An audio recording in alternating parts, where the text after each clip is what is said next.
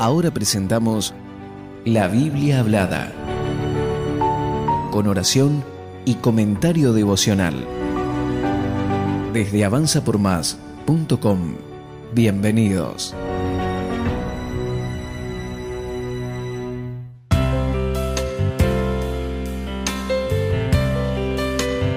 A continuación, leeremos el Salmo 37, usando en este caso la versión Reina Valera contemporánea.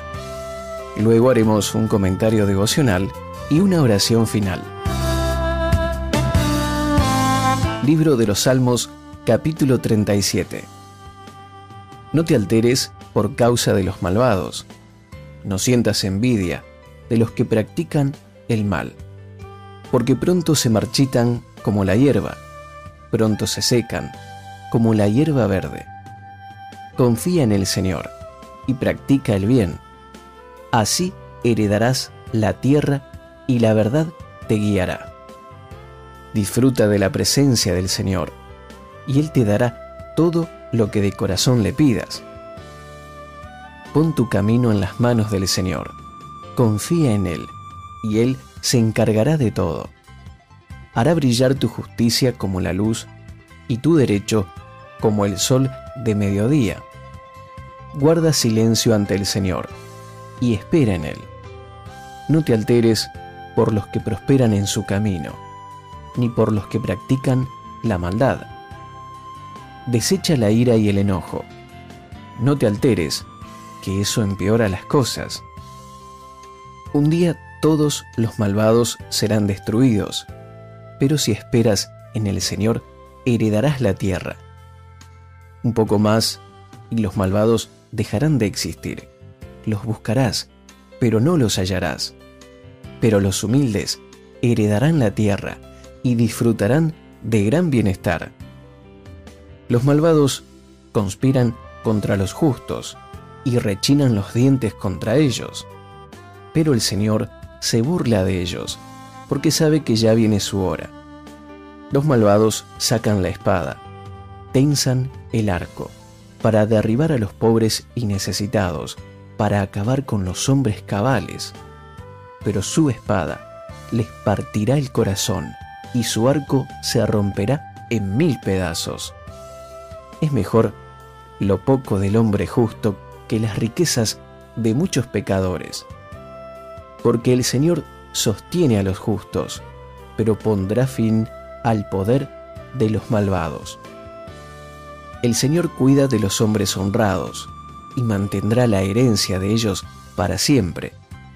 En tiempos difíciles no serán avergonzados y en tiempos de escasez tendrán abundancia. Pero los malos perecerán, los enemigos del Señor serán consumidos, se esfumarán como el humo de la grasa de carneros. El malvado pide prestado y no paga el justo es bondadoso y comparte lo que tiene. Los benditos del Señor heredarán la tierra, pero los que Él maldice serán eliminados. El Señor dirige los caminos del hombre cuando se complace en su modo de vida. Si el hombre cae, no se queda en el suelo, porque el Señor lo sostiene de la mano. Yo fui joven y envejecido pero nunca vi desamparado a un justo, ni a sus hijos andar mendigando pan. El justo es misericordioso y siempre presta. Sus hijos son para otros una bendición. Apártate del mal y practica el bien, así vivirás para siempre. Porque el Señor ama la justicia y no desampara a sus fieles, siempre les brinda su protección pero los hijos de los malvados serán destruidos. Los justos heredarán la tierra y para siempre vivirán en ella. Cuando el justo habla, imparte sabiduría. Con su lengua proclama la justicia. En su corazón habita la ley de su Dios. Por eso sus pies nunca resbalan. El impío acecha al justo con la intención de matarlo pero el Señor no lo pondrá en sus manos, ni dejará que en el juicio lo condenen. Tú, espera en el Señor y sigue su camino, y Él te exaltará y heredarás la tierra. Y cuando los pecadores sean destruidos, tú estarás allí para verlo. Yo vi cómo el maligno era enaltecido, y lo vi extenderse como verde laurel. Pero el tiempo pasó y él dejó de existir. Cuando lo busqué, ya había desaparecido. Fíjate en quienes son íntegros y justos. Hay un final venturoso para la gente pacífica, pero los pecadores serán todos destruidos. El final de los malvados será su exterminio. La salvación de los justos proviene del Señor. Él les da fuerzas en sus momentos de angustia. El Señor los ayuda y los pone a salvo, los libre y los pone a salvo de los impíos, porque ellos pusieron en Él su esperanza.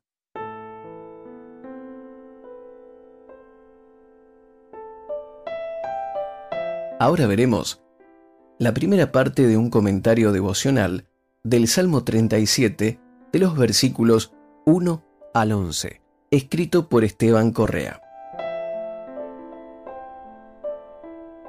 El Salmo 37 está escrito con la forma de un acróstico basado en el alfabeto hebreo.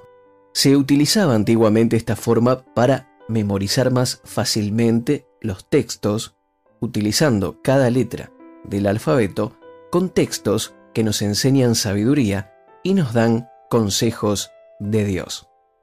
El salmo está dirigido a nosotros, no a Dios. Son consejos útiles, principios espirituales revelación escrita para nuestro aprendizaje y beneficio. Versículos 1 y 2 dicen así, No te alteres por causa de los malvados, ni sientas envidia de los que practican el mal, porque pronto se marchitan como la hierba, pronto se secan, como la hierba verde. El Salmo comienza dándonos el consejo que no debemos enojarnos, amargarnos o fastidiarnos por causa de la obra de los malvados, porque el Señor es el juez de todos y aquellos que no se arrepientan de su maldad, es decir, que no vengan a Cristo, tendrán sus consecuencias. Dios es el juez justo, que no dejará que las obras de los malvados permanezcan. La comparación que se hace de la obra de los malvados es como la hierba verde, que vive y crece por un tiempo, pero pronto se seca y es cortada. Por eso debemos descansar en Dios cuando vemos injusticias y maldades. Nada quedará impune. Puede que la justicia humana falle, pero a su tiempo Dios hará su propia justicia valiéndose de un tribunal humano o no. La justicia que Dios ejecuta es perfecta. Por eso no hay razón para vivir indignados o alterados por las obras de maldad. El versículo 3 dice, confía en el Señor y practica el bien. Así heredarás la tierra y la verdad te guiará. Esta es la forma en que debemos actuar y vivir, contrastando las obras de maldad. Confiar en el Señor y practicar el bien. La fe y la obediencia van de la mano, querido amigo. Cuando creces en fe, crecerás en obediencia. La fe es una actitud, un don que nos muestra a Dios y nos hace confiar en Él. La fe nos revela que Dios está y que puede hacer cualquier cosa a nuestro favor, que no nos dejará desamparados.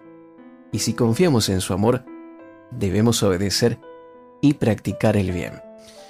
Heredar la tierra es para nosotros vivir en la bendición de Dios. Nada nos puede quitar su bendición, que es nuestra herencia.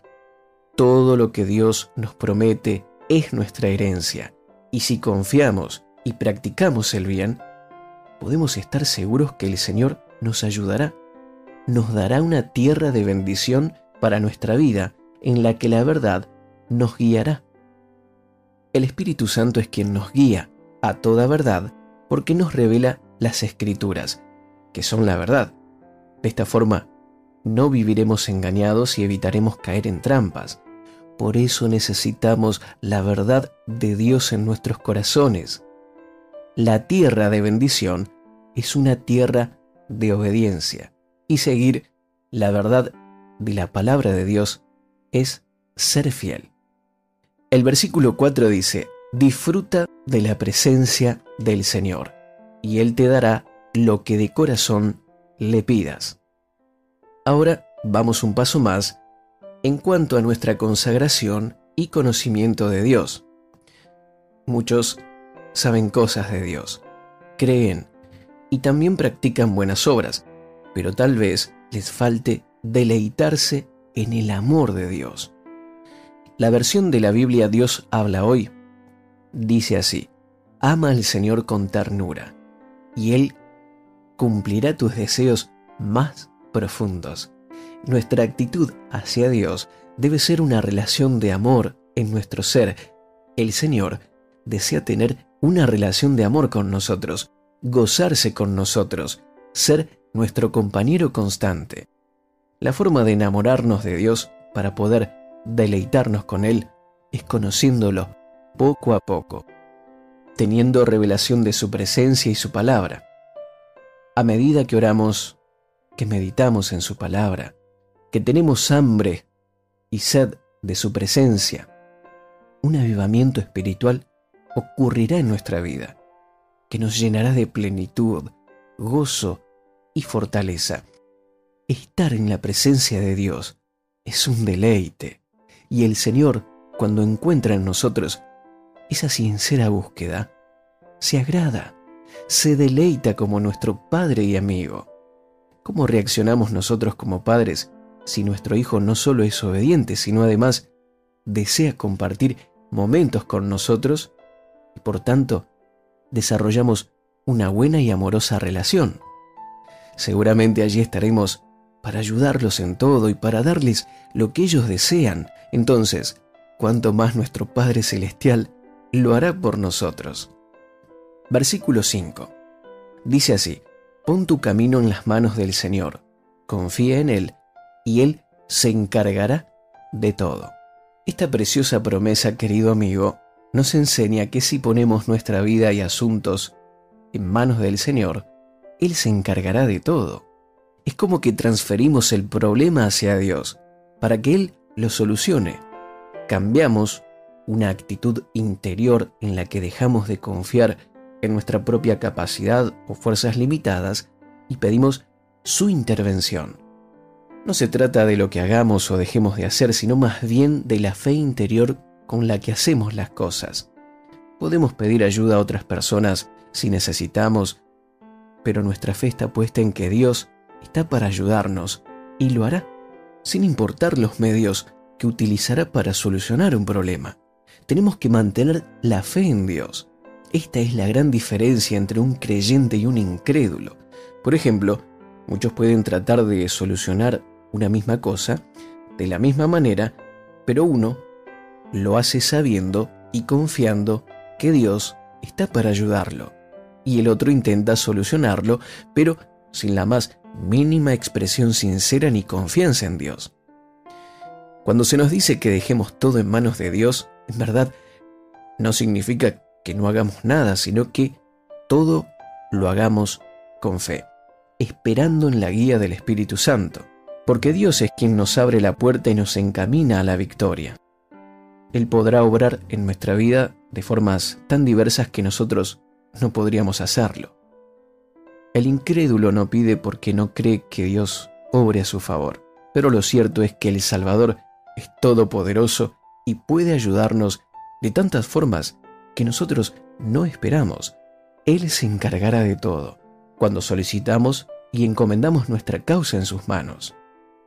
Versículo 6 dice, hará brillar tu justicia como la luz y tu derecho como el sol de mediodía. Este es un texto de consuelo, porque el Salmo viene tratando el tema de las obras de los malvados y su conducta que nos causan dolor porque sus obras parecen extenderse con vigor.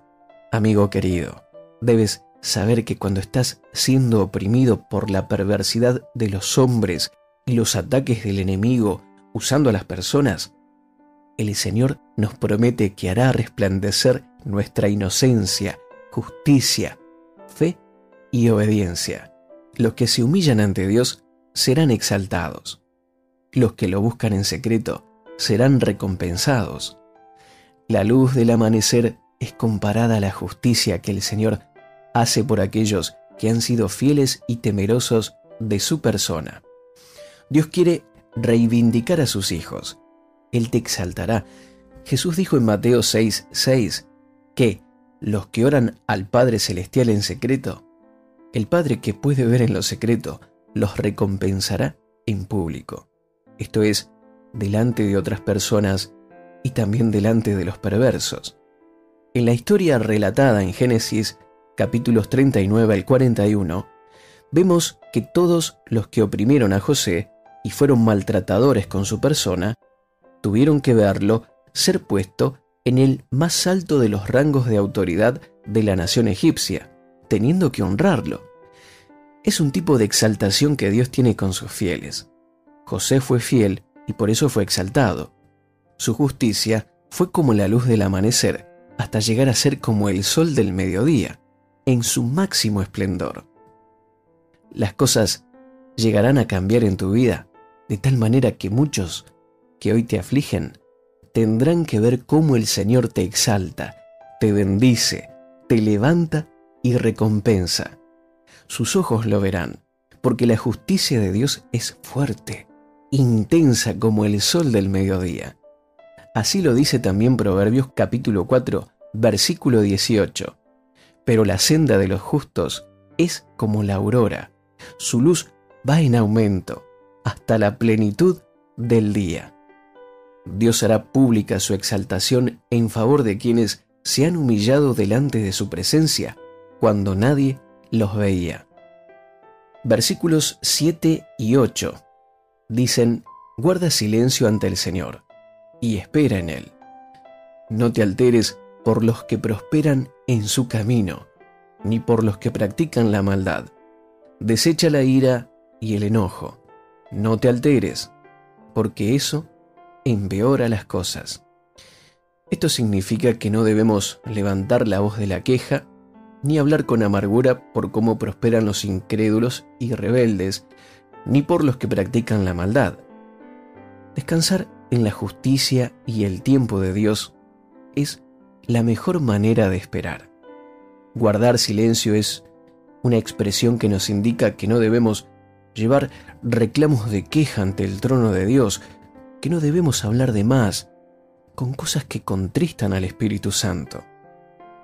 Mantén una expectativa de fe, confiando en el obrar de Dios a tu favor, antes que abrir la boca con palabras deshonestas de ira, enojo, desagrado e incredulidad.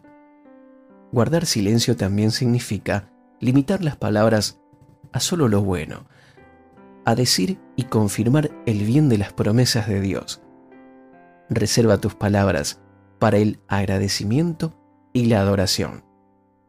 No te alteres, más bien pon tu corazón en la palabra de Dios. Llénate del Espíritu Santo, con hambre y sed de su presencia, en oración. Así tu boca se llenará de lo correcto, de lo verdadero.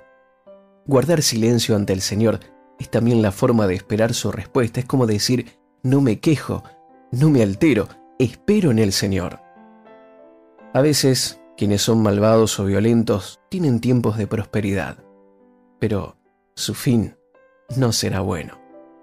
El Señor nos advierte que sus consecuencias por negar a Jesús son la perdición eterna y además, así como Dios recompensa a sus hijos en público, también hace ver las consecuencias de quienes se oponen a su voluntad. Vivir con enojos, ira o amargura nos altera la paz que Dios nos quiere dar y no ayuda en nada. Los nervios que provocan perder la paciencia de forma permanente afecta negativamente nuestra vida. Por eso el consejo es, mantente en paz, en silencio, con fe, esperando en el Señor para ver el resultado esperado. La impaciencia conduce a tomar malas decisiones y a terminar hablando cosas que no convienen. Nos alejan más y más de Dios. Versículos 9 al 11. Un día los malvados serán destruidos, pero si esperas en el Señor, heredarás la tierra. Un poco más, y los malvados dejarán de existir. Los buscarás, pero no los hallarás. Pero los humildes heredarán la tierra y disfrutarán de gran bienestar. La justicia de Dios se verá en toda la tierra. Un día será juzgado todo acto de maldad para siempre en el juicio final. Por eso nuestro tiempo de arrepentimiento y corrección de nuestra conducta es ahora, ya que nada quedará impune en el mundo. Si esperamos en el Señor, heredaremos la tierra. Esa tierra de herencia tiene varias formas. Por un lado tenemos el tiempo donde los israelitas necesitaban avanzar y establecerse en la tierra prometida, cuando era su esperanza heredar esa tierra conquistando cada lugar que el Señor les había entregado. Los malvados habitaban ese lugar. Por eso ellos tenían la esperanza de removerlos de allí para tomar posesión de la tierra que les correspondiera y así tener bendición y paz. También vemos que Jesús vino a establecer el reino de los cielos en la tierra por medio de la iglesia. Nosotros tenemos autoridad y el respaldo del cielo para establecer el reino de los cielos. Tenemos una herencia que conquistar ahora, en esta era, para tener paz, gozo y victoria, derrotando al enemigo en oración, derrotando al pecado también por el poder del Espíritu Santo y avanzar anunciando el Evangelio a toda criatura para que muchos sean salvos. Mi querido amigo, esta es la forma de conquistar la tierra y vivir bajo las promesas de Dios. Hay una tierra de plenitud diseñada para cada uno de nosotros, por la que tenemos que luchar cada día, estando consagrados y esforzándonos. Jesús dijo que los que dejen sus intereses personales por el reino de Dios recibirán cien veces más en este tiempo y luego la vida eterna. Marcos 10, versículos 29 y 30 en la versión Dios habla hoy dice así. Jesús respondió, les aseguro que cualquiera que por mi causa y por aceptar el Evangelio haya dejado casa o hermanos o hermanas, o madre o padre, o hijos o terrenos, recibirá ahora, en la vida presente, cien veces más en casas, hermanos, hermanas, madres, hijos y terrenos aunque con persecuciones, y en la vida venidera recibirá la vida eterna. Esta es la segunda forma de heredar la tierra de bendición que Dios puso en cada uno de nosotros. Jesús también dijo en Mateo 5:5, Bienaventurados los mansos, porque ellos heredarán la tierra. Los mansos, en este caso no tiene que ver con nuestro carácter natural, que puede ser más tranquilo o más inquieto, sino con el fruto del Espíritu en sumisión a Dios. Es una expresión puntual usada para entender que todo lo que viene para nosotros no será conquistado por medio de la violencia, la ira carnal o la fuerza humana, con la que el mundo piensa que se alcanzan algunas cosas. Con Dios, los mansos heredarán la tierra, no los violentos. Es por medio de la fe paciente y la obediencia a su palabra que se logra la herencia. La mansedumbre es un fruto del Espíritu Santo necesario para obrar de acuerdo a la voluntad de Dios. Nuestras tierras de bendiciones no están condicionadas por la fuerza ni el ímpetu humano, sino por la mansedumbre. Nuestra fuerza procede de Dios y es la que nos da mansedumbre para alcanzar todo lo bueno que Dios tiene.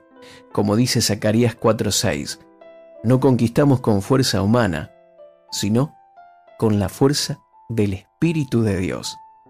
La mansedumbre es resaltada como la condición de esperar en Dios y su justicia, porque a su tiempo cada uno tendrá recompensas. La Biblia anuncia eventos futuros que también tienen que ver con la tierra que habremos de heredar. Un día todo poder y gobierno actual en la tierra será sometido al reino milenial de Cristo, mencionado en Apocalipsis capítulo 20, versículos 4 al 6. Y después en los cielos y tierra nueva llamada la Nueva Jerusalén también, ciudad que el Señor hará descender para nosotros, descrita en Apocalipsis 21.